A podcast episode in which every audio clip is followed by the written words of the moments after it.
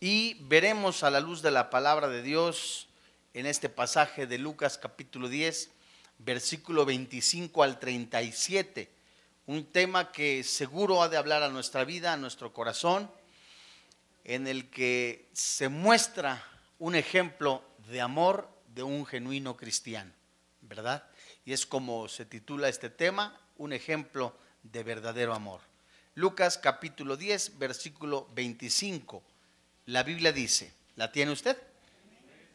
Y he aquí, un intérprete de la ley se levantó y dijo para probarle, Maestro, haciendo qué cosa heredaré la vida eterna.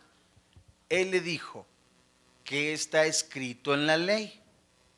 ¿Cómo lees?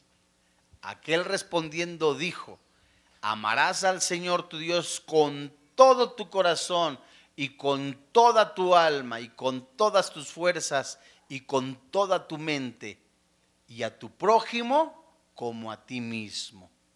Y le dijo, bien has respondido, haz esto y vivirás. Pero él queriendo justificarse a sí mismo, dijo a Jesús, ¿y quién es mi prójimo?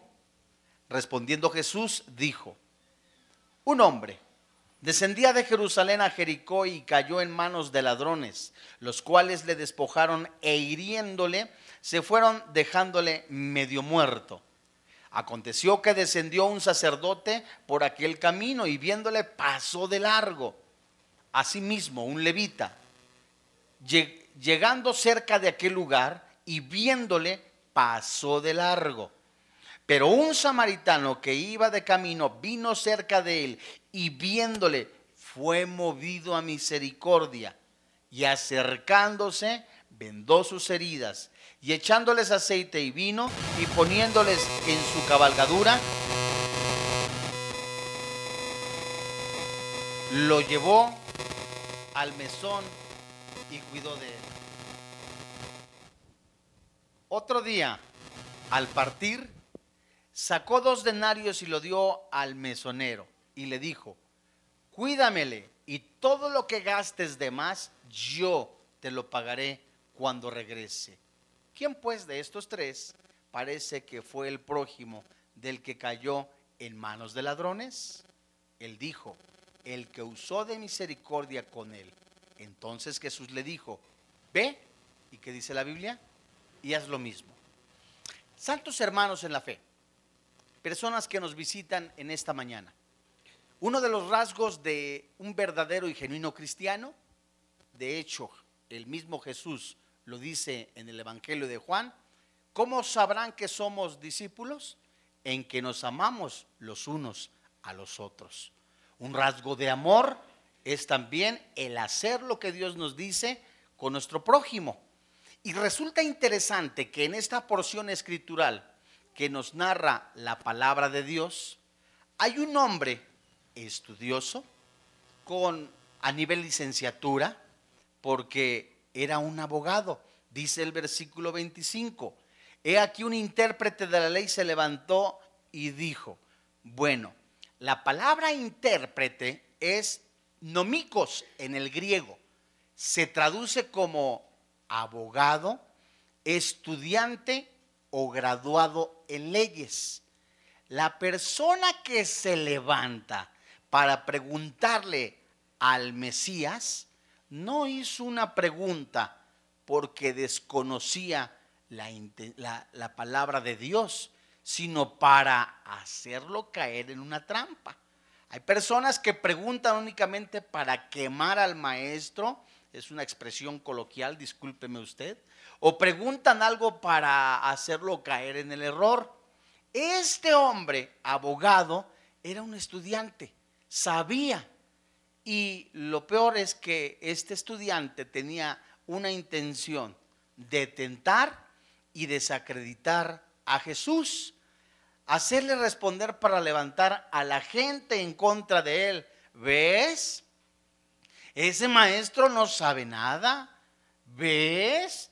¿Cómo es posible que él haga esto, diga esto? Yo estoy más preparado. Pero resulta que la primera pregunta que él hace en el versículo 25, hemos visto que él hace esta pregunta para probar al maestro, para hacerlo tentar, caer en un error. Y la primera pregunta que él hace como abogado, como persona aparentemente conocedora, haciendo qué cosa heredaré la vida eterna. Bueno, notemos esta pregunta que hizo este abogado. Esta pregunta involucra obras. ¿Cómo llego al cielo? Es un ejemplo.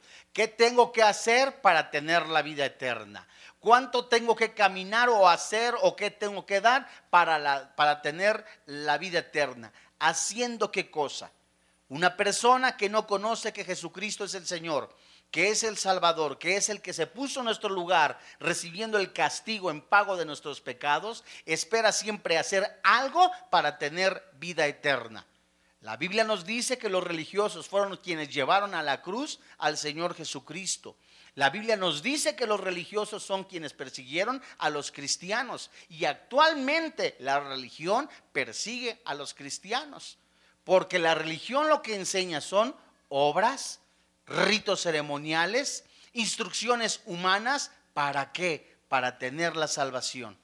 Él quería saber qué tan bueno debería de ser él en su vida para tener la vida eterna. Él quería saber a quién se debería de parecer en cuanto a los santos para tener la vida eterna. Pero tremenda sorpresa que se lleva. ¿Por qué? Porque dice la palabra de Dios. Vayamos a Efesios capítulo 2, haciendo un paréntesis en cuanto antes de la respuesta que el Señor Jesucristo y que tú si hoy por primera vez escuchas este el verdadero evangelio, te darás cuenta que las obras no son para salvación. Ni cortándote el chongo, por decirlo de esta manera, ni yendo a caminar kilómetros vas a obtener la vida eterna. Todas tus obras que hagas tú para salvación son trapos sucios, la traducción en el original es más grotesca, pero son trapos sucios para el Señor. ¿Con qué intentas comprar tu salvación? Con dinero, con obras, mira cuánto trabajo, cuánto he hecho y lo único que se evidencia son nada más ni nada menos orgullo y soberbia. Efesios capítulo 2 en el versículo 8 y 9, que creo yo que la mayoría no lo sabemos. Dice la Biblia, porque por gracia, dice, sois salvos por medio de la fe. Y esto no es de vosotros, pues ¿qué es? Es un don de Dios, no por obras, para que nadie se gloríe. Yo di más dinero a la obra, yo compré las sillas, yo compré esto, yo hice el otro, yo, yo construí el templo, yo hice aquello. No obtienes la salvación de esa manera porque somos hechura suya, creados en Cristo Jesús, para buenas obras, las cuales Dios preparó de antemano para que anduviésemos en ellos. Es decir, que las obras eh, de alguna manera pueden evidenciar a una persona nacida de nuevo. Yo le invito ahora a que abra el libro de Tito en el capítulo 3.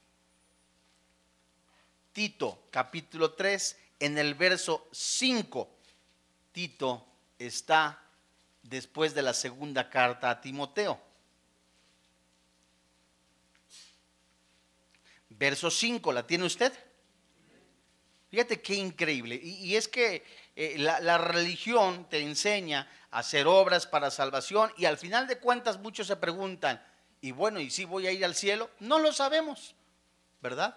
Pero la palabra de Dios nos dice que nosotros los cristianos sí sabemos a dónde vamos a ir cuando recibimos a Jesucristo como nuestro Salvador personal, ¿verdad? Dice el versículo que les dije, 5. Dice la Biblia, no salvó, ¿qué dice la Biblia? No por obras de justicia que nosotros hubiéramos hecho, sino por su misericordia por su amor, por su paciencia, por su longanimidad. El Dios es inmutable. En esa preciosa misericordia, en ese amor tan grande, no compramos la salvación con nada, sino gracias al sacrificio de Cristo en la cruz. El Espíritu Santo nos regenera, nos, da, nos ha hecho nuevas criaturas.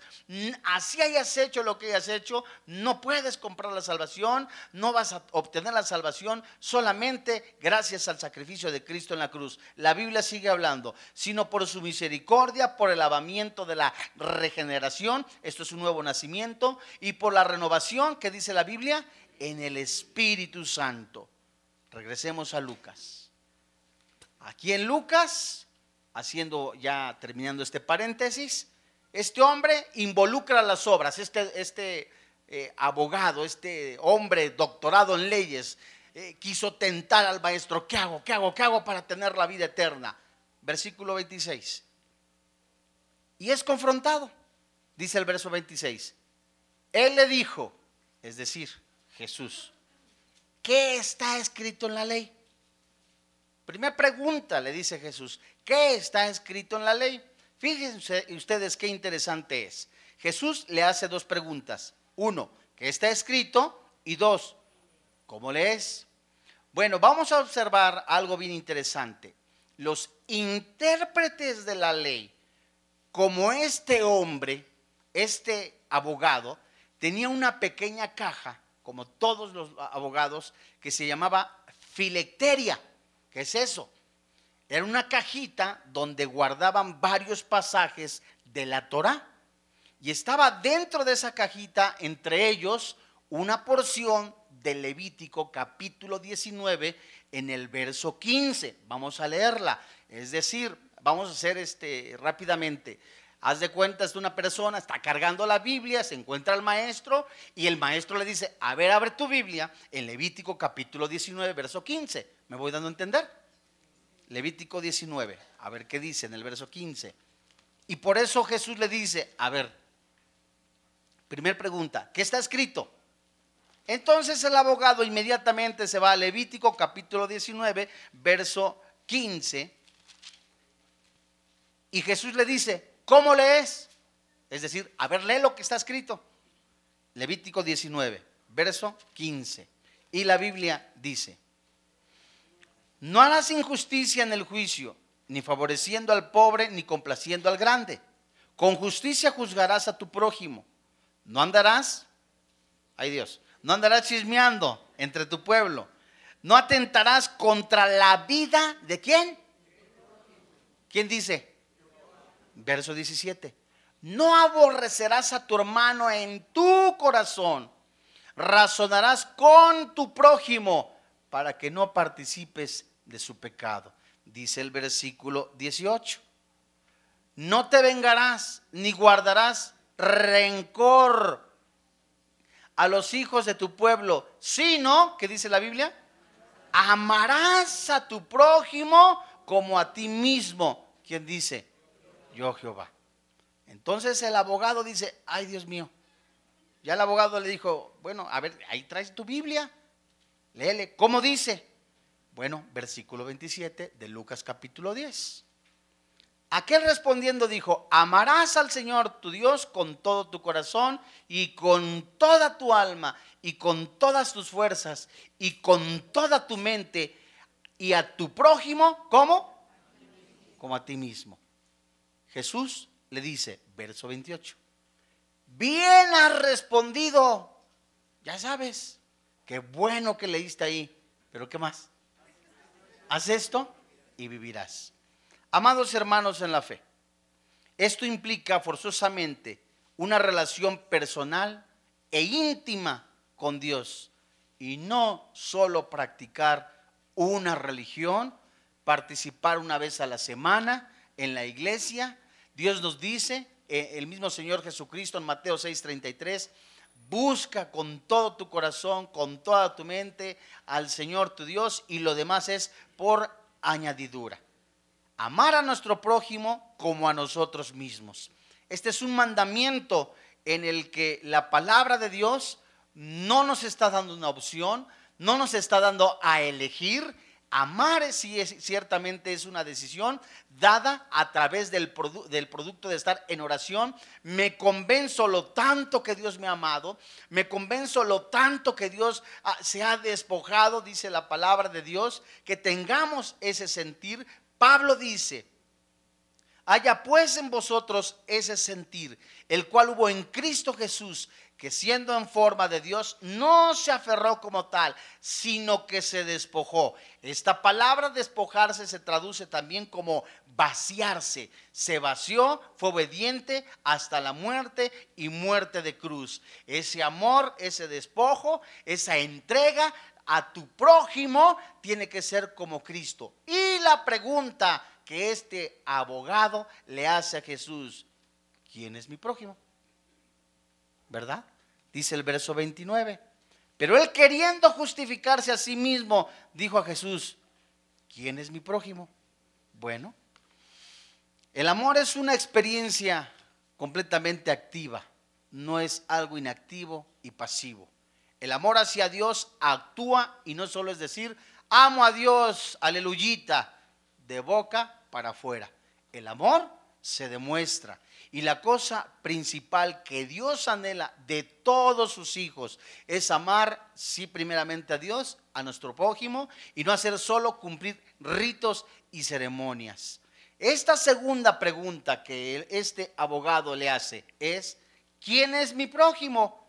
Y esta pregunta está ilustrada con los labios del Señor Jesucristo de cómo debemos actuar. Un amor es un ejemplo de amor, es una muestra de amor que vamos a, continuar, a continuación a, dejar al Espíritu Santo que habla nuestro espíritu, qué es lo que tenemos que aplicar en nuestra vida. Verso 30. Jesús contesta a este hombre. Respondiendo Jesús dijo, un hombre descendía de Jerusalén a Jericó y cayó en manos de ladrones, los cuales, que dice la Biblia, le despojaron e hiriéndole, se fueron dejándole medio muerto. ¿Saben ustedes? El verso 31 dice, aconteció que descendió un sacerdote por aquel camino y viéndole, ¿qué dice la Biblia? Se pasó de largo. También por aquí, este sacerdote, este sacerdote, ¿qué es lo que nos dice como ejemplo a nuestra vida de este ministro? Una persona que es, agredida, le despojan de los bienes, está herido, estaba tirado. Eh, algunos historiadores eh, de la palabra de Dios mencionan que este hombre fue un poco imprudente al irse por un lugar completamente lleno de violencia, pero se fue por ahí. Lo asaltan, le roban y la persona que tipificaba pureza, santidad, buenas obras, rectitud, honestidad, que es el sacerdote aquí en este versículo, vio a este hombre con necesidad. Vio a este hombre con necesidad de que le ayudaran a levantarse, que le ayudaran a llevarlo a un, a un lugar, a, a la Cruz Roja, al hospital. ¿Y qué fue lo que hizo? Viéndole porque lo vio. Vio ahí que estaba tirado. No, pues sí es Filemón. Ahí nos vemos, ¿no? ¿Cómo voy a llegar al servicio tarde? Quizá dijo. Eso no lo dice la Biblia, ¿verdad? ¿Cómo voy a hacer esto? No, quizás hasta me ensucie, quizás esto y lo otro. Y dice la Biblia que se pasó de largo, no le interesó. ¿Por qué se pasó de largo este sacerdote? Seguro porque era una persona completamente eh, insensible, una, una, persona religiosa, una persona que no era eh, sensible a la, a la voz del Señor en que ayuda a tu prójimo. Pregunta, en nuestra vida, nosotros los casados, pregunta, ¿quién es nuestro prójimo? Nuestra esposa, nuestro prójimo, es nuestro próximo. Esto nada más es un ejemplo. Pero ¿qué sucede? Nuestro prójimo, nuestro próximo, como casados, como casados, nuestro próximo, nuestro prójimo es nuestra esposa. ¿Qué sucede cuando un esposo está viendo que la esposa está tareada, está enferma, está completamente llena de actividades y te sigues de largo? Pero eso sí, en la iglesia, aleluyita, gloria a Dios, gloria al Señor, alabado sea el Eterno, qué buena es mi esposa, uy, aleluya, amén. Esto habla de negligencia, es cómo le echas toda la carga de trabajo a tu esposa, pero eso sí, delante de toda la gente, eres el sacerdote, eres el ministro, ¿verdad? Y eso nos habla completamente de un corazón insensible. Una persona que únicamente busca ser reconocida. Una persona que únicamente busca que, lo reconozcan en lo exterior. Porque solamente tu esposa sabe quién eres en realidad. Dios sabe quién eres en realidad. Dios sabe cómo, cómo le hablas delante de la gente, cómo la tratas delante de la gente y ahí en lo secreto, ahí en, en tu habitación, cómo la tratas, qué, cómo la chantajeas, etcétera, etcétera. Se siguió de largo este muchachito. Dice la Biblia.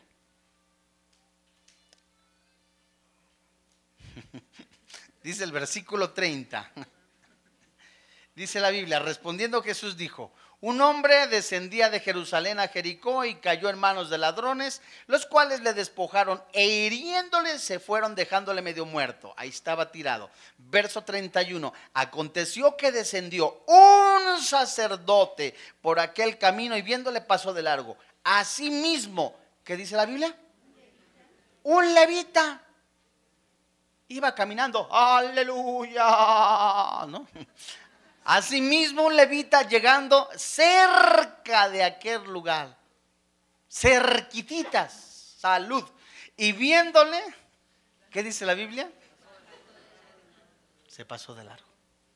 Allí iba con el pandero, voy al servicio, el levita, aleluyita, y en, su camioneta, santo, santo es el Señor. Y iba también con un saxofón, no sé, no me anda de la pipí, ¿eh? Y entonces, entonces allí iba, y entonces voltea y ve al caído. Esto también tipifica a alguien que cayó, a alguien que está lastimado. ¿Y qué hacemos? A veces lo criticamos. Mira nada más ese pecador. Mira nada más esa mujer adúltera. Mira nada más ese hombre perverso. Mira nada más. En lugar, dice Gálatas capítulo 5, si alguno es sorprendido en alguna falta, dice la palabra de Dios, ustedes, vosotros los espirituales, restaurarle. Esta palabra restaurarle se traduce como tomar una red y con la aguja coserla despacito, con paciencia, con amor, con cuidado. Y muchas de las veces, ¿qué sucede? Se siguen de largo. Este levita allí va. Viéndole, se pasó de largo. Hay dos personas aquí. ¿Quiénes? El sacerdote y el levita. Esto tipifica o puede enseñar a cristianos que cargan la Biblia, a hombres que conocen la palabra de Dios, a personas que están yendo a un discipulado y que ven a algún necesitado y se siguen de largo a un hombre que ve a una mujer que ve a una viuda y se sigue de largo, a un varón que ve a otro varón que necesita y se sigue de largo, a una persona que ve la necesidad y la Biblia dice, se sigue de largo. Primer carta de Juan, capítulo 3, versículo 17.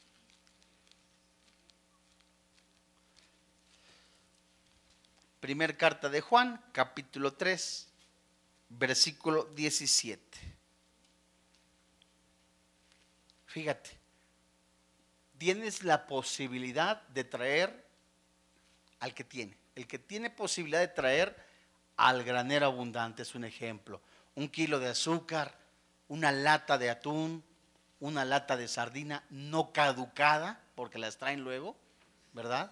Sí, de veras pero una sopa de pasta, un kilo de, harina, ¿verdad? Algo para el granero abundante y ahí se te está echando a perder en tu alacena. Ay, no, cuánto me bendice el Señor, gloria a Dios, aleluya, ¿verdad? Y, y se te está echando a perder. Prefieres que en lugar que alguna viuda que está siendo sostenida por la iglesia, tú le bendigas, seas canal de bendición, trayendo algo. Y dice el versículo 17 del capítulo 3 de primera carta de Juan. Pero el que tiene bienes en este mundo y ve a su hermano, ¿qué dice la Biblia? Tener necesidad. Oye hermano, es un ejemplo. Necesito para el camión. Hay que orar. ¿Sabe Dios en qué pecado estás? Ay, no. Por eso Dios no te bendice. Santo de Dios, no siempre la pobreza es de carácter pecaminoso. No siempre. Hoy es que no encuentro trabajo. No siempre es de carácter por alguna consecuencia de pecado. En ocasiones es que Dios lo permite para purificar tu fe, para que madures, para que sigas buscando. Es algo muy personal. Pero no siempre es porque está viviendo en pecado. Dice la Biblia. Y ve a su hermano tener necesidad. Y cierra contra él su corazón. ¿Cómo vive, mora el amor de Dios en él? ¿Cómo dices que amas a tu hermano cuando lo ves llegar y le deseas hasta la muerte? Dice primera de Juan también. ¿Cómo dices que, ay, nos amamos todos los hermanos y le estás dando una cuchillada a uno de tus hermanos en la fe? Hablas mal, eres murmurador, chismoso, con cara de oso. No, no, no, no, y estás ahí, ahí. Sigamos lo que dice la palabra de Dios en Lucas capítulo 10. Van dos personas que está tipificando la palabra de Dios, este sacerdote, este levita, y el verso 33 nos dice, pero un samaritano que iba de camino vino cerca de él y viéndole, ¿qué dice la Biblia? Fue movido a misericordia. ¿Saben ustedes que el hombre lastimado y herido era judío? Y regularmente judíos y samaritanos se odiaban entre sí. Juan capítulo 4. Y este samaritano vio a un ser humano y no vio si era testigo de Jehová, si era mormón, si era cristiano, si era su suegra, no sé, si era, no, él vio a alguien necesitado. ¿Verdad? Qué bueno que no vino la mía. Entonces, entonces, Sí, pero vino mi esposa, sí. Entonces, él no vio si era un enemigo. Eh, entre judíos y samaritanos no nos hablamos. Tenemos un, eh, un odio jarocho, quizá decía. No, él movido a misericordia, porque el Espíritu Santo, hablando ahora como cristiano, mora dentro de mí. Dios mío, este hombre está caído, está tirado, está lastimado. Quizá es un ejemplo, algún predicador lo tropezó, quizá alguien se burló de él. Dios mío, alguien lo estafó, algo le sucedió, que el Espíritu Santo me lleve a ayudarlo. Dice la Biblia, verso 34 y acercándose, ¿se fue de lejos? No. Vendó sus heridas y echándole aceite y vino y poniéndole en su cabalgadura, lo llevó al mesón. ¿Y qué dice la Biblia? Solo contestémonos en nuestro corazón la siguiente pregunta. ¿Será posible que yo como cristiano si veo la necesidad de algún hermano, ¿pueda ayudarle? Contéstate tú solito. No te embarques, ¿no? No, nos balconiemos. Y que el Espíritu Santo, ¿verdad? Que conoce nuestro corazón, vea lo sincero que somos. Segunda pregunta. Si somos capaces de ayudar a una persona o no lo somos, siguiente pregunta. Si nosotros vemos, yo como varón, tú como mujer, a una mujer que cayó, a un varón que cayó, si no hicimos lo primero, podremos ayudarle a través de la oración y levantarlo y que el Espíritu Santo le ayude a sanar sus heridas? Contéstate en tu, en tu corazón. Si no hacemos lo primero, ¿cómo entonces haremos lo segundo?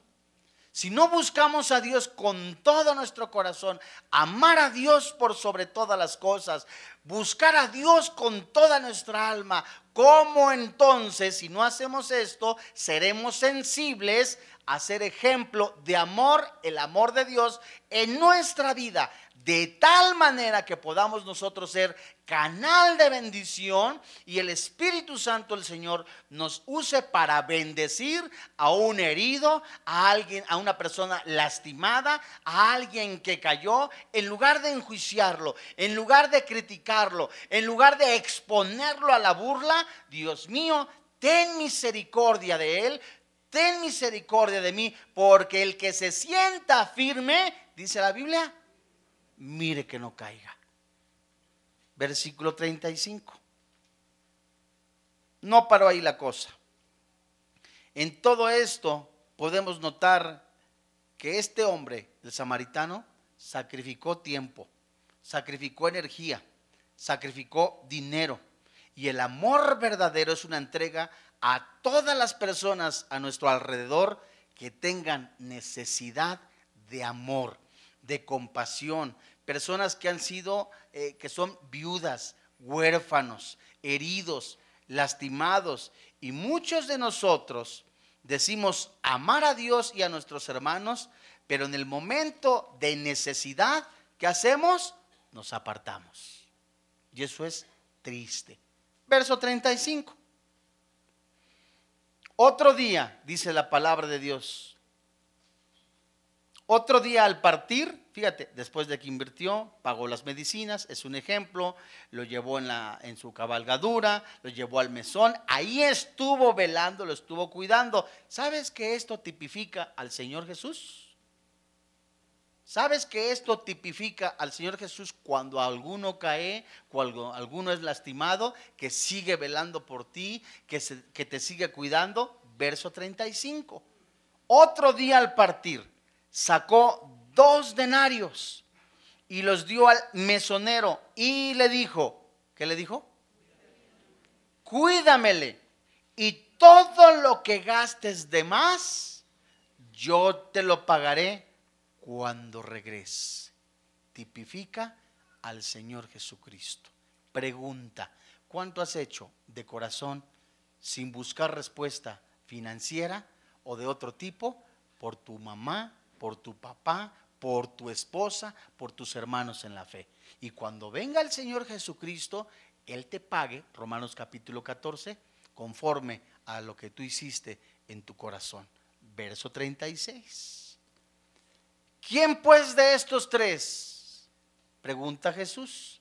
¿Te parece que fue el prójimo del que cayó en manos de ladrones? Él dijo, ¿el que usó qué? De misericordia con él. ¿Y qué le dijo Jesús? Ve y haz tú lo mismo. Notemos un punto interesante. Jesús todavía no le contestaba a este abogado, ¿verdad? Ya no había necesidad, pues si el abogado quería vida eterna, tenía que ir y hacer lo mismo que hizo el buen samaritano. Pregunta, ¿la salvación o la vida eterna se obtiene a través de las obras? Respuesta es no. Pero es una evidencia de que Jesús mora en tu vida. Pregunta, nosotros podemos estar estudiando el amor entre cristianos, la vida de amor en el matrimonio, el amor sin límite entre cristianos, cómo ser un buen y excelente esposo o esposa entre cristianos. Pero pregunta, ¿servirá eso si no lo llevamos en la práctica en nuestra vida?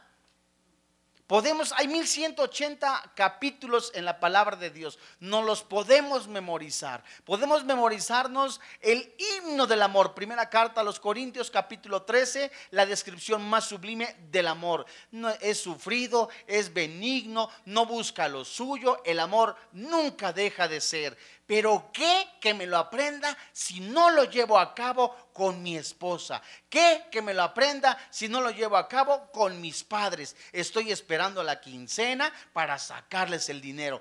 Con mi esposa la veo como peor que una empleada doméstica, le grito. O con mi esposo lo ridiculizo, le hago esto, lo hago sentir menos, lo culpo de mis errores, en lugar de, Dios mío, ten misericordia Dios mío, somos una familia. Señor, ayúdame en esta necesidad. Y se necesita más que un mero confesar de labios para afuera que amar a Dios. Se necesita más de decir que reconozco a Jesús como mi Salvador. El hecho de que una persona de labios para afuera haya dicho Jesús es mi Salvador no es evidencia de que es cristiano. El hecho de que una persona haya dicho, yo tengo a Cristo en mi corazón, cualquiera puede decir, cualquiera puede cargar la Biblia, cualquiera puede venir a una iglesia, pero no todos son hijos de Dios. Juan capítulo 1, versículo 12. A los que creyeron y le recibieron, Dios les dio la potestad de ser hechos hijos de Dios. Y en el momento que, Dios mío, cuánta misericordia. Eh, yo andaba, es un ejemplo, es un ejemplo. Andaba en mis borracheras, en el pecado, en inmoralidad, andaba de mujer en mujer, andaba esto, andaba lo, vivía completamente para el pecado. Pero viene el Espíritu Santo, me concede el don del arrepentimiento. Ahora soy una persona nacida de nuevo. Dios mío, cuánto amor, cuánta misericordia, ¿Cómo no voy a estar agradecido con mi Dios en llevar el Evangelio, en que la palabra de Dios sane, restaure, en que yo sea canal de bendición para mi esposa? No tengo que ser negligente, no tengo que pasar de largo en la necesidad de mi familia espiritual, no tengo que pasar de largo en la necesidad de mi esposa, sino que tengo que ser semejante al Hijo de Dios, a Jesucristo. Y Pablo dice, y lo reitero por tercera vez en este estudio, haya pues en vosotros ese sentir que hubo en Cristo Jesús, que siendo en forma de Dios no se aferró como tal, sino que se despojó, que fue obediente hasta la muerte y muerte de cruz. Este hombre que fue apaleado, este hombre que fue robado, este hombre que estaba tirado, nadie por lo menos el levita, el sacerdote, lo ignoraron. Y hay almas que se sienten ignoradas. Hay viudas que se sienten que nadie las toma en cuenta. Hay personas que han sido lastimadas porque en algún momento algún ministro las ofendió, las lastimó. El esposo las lastimó. La esposa o la esposa la ofendió.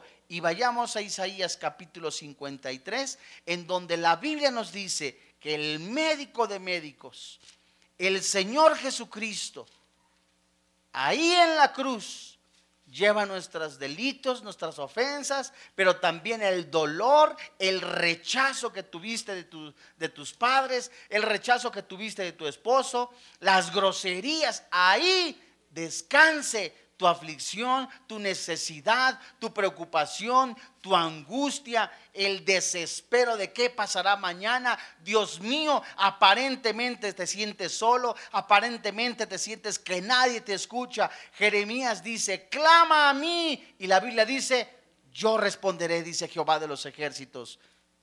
Isaías 53, verso 3. La Biblia dice, despreciado y desechado entre los hombres, varón de dolores, experimentado en quebranto, y como que escondimos de él el rostro. La Biblia dice, fue menospreciado. ¿Te has sentido menospreciado tú? Imagínate ese, ese, hombre que había sido asaltado, pasa el levita, pasa el sacerdote, se sintió menospreciado. Nadie me quiere levantar. Jesús conoce el menosprecio. Jesús conoció en su parte humana eh, el menosprecio, el rechazo, dice la Biblia, y no lo estimamos, no le tomamos en cuenta, no le consideramos, versículo 4.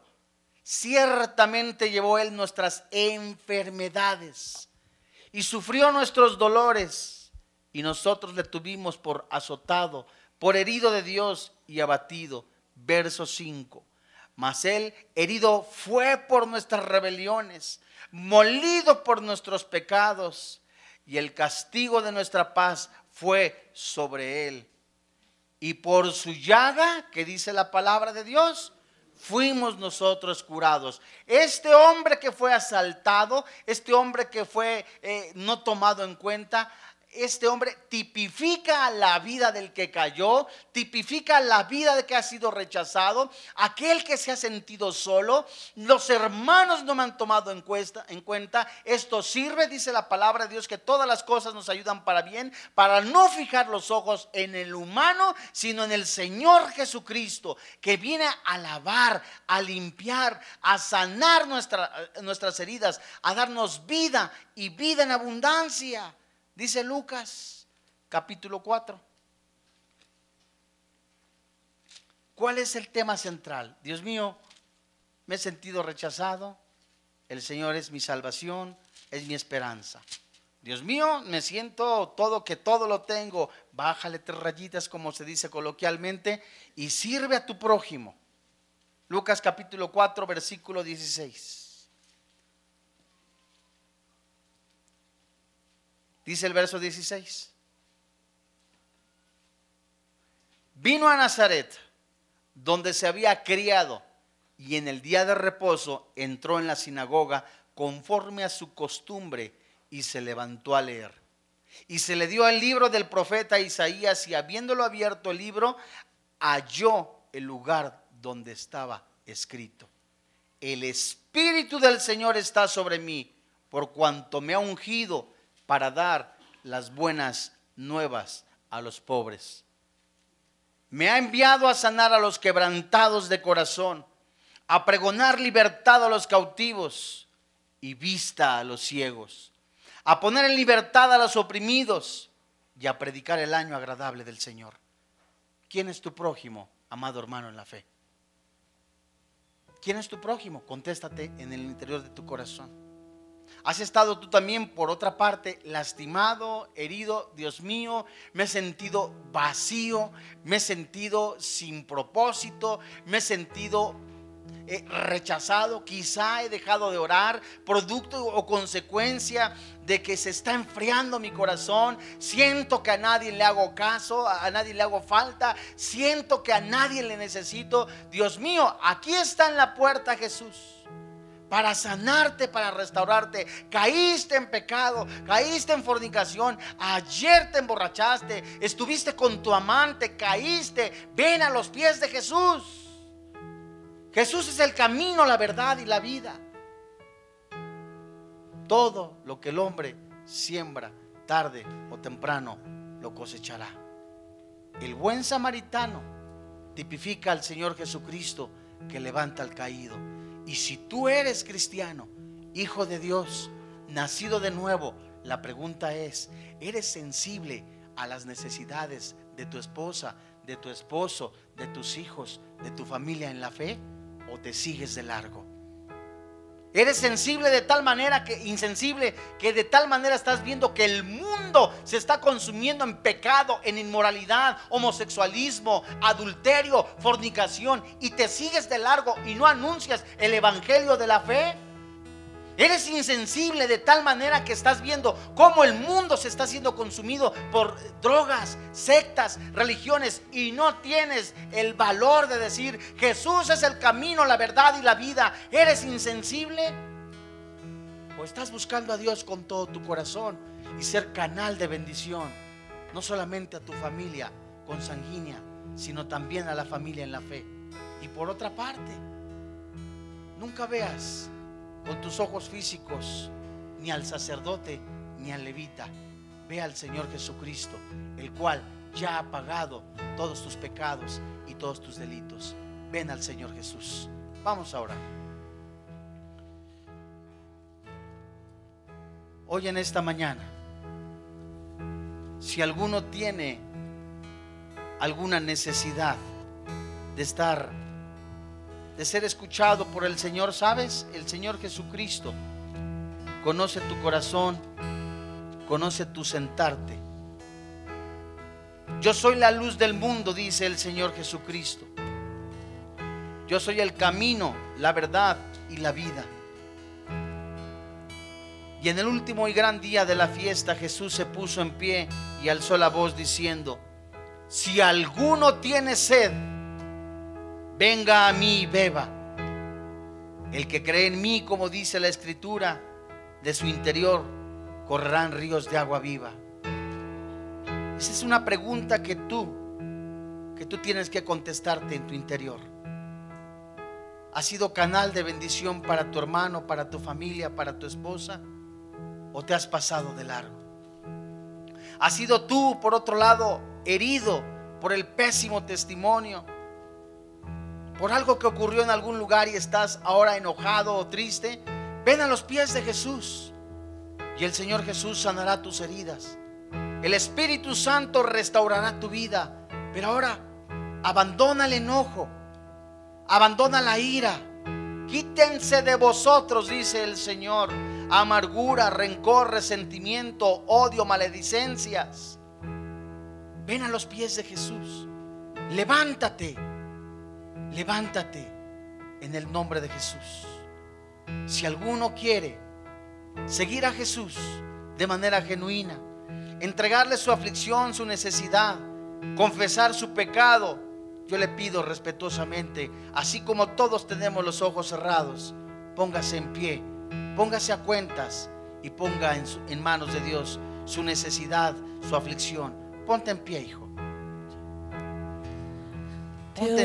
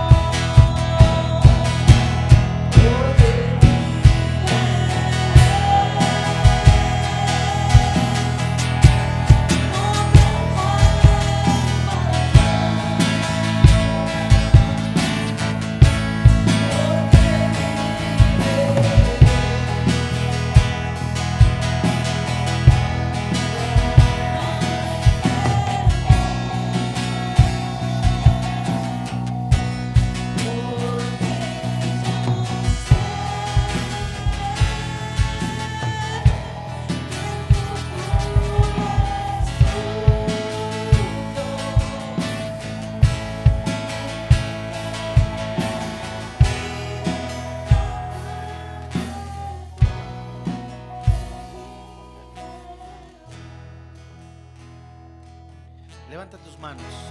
Dios nos envió. ojos, todos tenemos los ojos cerrados. Esto es no porque suceda algo místico, sino para que no te distraigas. Y dile, Señor, yo reconozco que soy pecador. Seguro me he descuidado en la comunión contigo, me he hecho insensible. Hoy creo que en el poder de la sangre de Cristo hay perdón de pecados. Hoy creo que con tu ayuda, Espíritu Santo, tú me ayudas en nuestra debilidad. Tú nos ayudas en esa debilidad, pues ¿qué hemos de pedir? como conviene, no lo sabemos. Pero el Espíritu mismo intercede por nosotros con gemidos indecibles. Y sabemos que los que aman a Dios, todas las cosas nos ayudan para bien. Esto es, a los que conforme a su propósito son llamados. Hoy en, este, en esta tarde yo confieso mis pecados, los pongo en tus manos. Pero también si alguno está en necesidad, alguno está en aflicción, en dolor, en angustia, en tristeza, ¿Qué pues diremos a esto? Si Dios es por nosotros, ¿quién contra nosotros? ¿Cómo no nos dará también con Él todas las cosas? ¿Quién nos acusará a los escogidos de Dios? ¿Quién es el que condenará? ¿Quién nos separará del amor de Cristo? Tribulación, angustia, persecución, o hambre, o desnudez, o peligro, o espada antes en todas estas cosas. Somos más que vencedores por medio de aquel que nos ha amado. Y estamos seguros, estamos seguros que ni lo alto, ni lo profundo, ni ninguna otra cosa creada nos podrá separar del amor de Dios que es en Cristo Jesús, Señor nuestro. Hoy te entregamos nuestra voluntad. Hoy Señor te entregamos el enojo, la tristeza, la apatía, el pecado, las caídas, te entregamos la falta de perdón, la culpa. Hoy creemos que somos libres en Cristo Jesús. Que tú nos levantas, Espíritu Santo. Que el mismo Espíritu que levantó de entre los muertos al Señor Jesucristo es el mismo que nos ha de levantar, de sanar, de restaurar, de ser un ejército al servicio del Señor. Y creemos hemos nacido para vencer. Creemos que en medida que nosotros te busquemos con todo nuestro corazón, con toda nuestra boca, confesemos que tú eres nuestro Dios, grandes cosas harás en nosotros. Te damos gracias porque descansamos en ti. Tu Espíritu Santo nos da esa paz que sobrepasa todo entendimiento. Tu Espíritu Santo guarda nuestros pensamientos, guarda nuestro corazón. Te damos gracias por quien vive y reina en nuestro corazón Cristo Jesús. Amén. Gracias a Dios.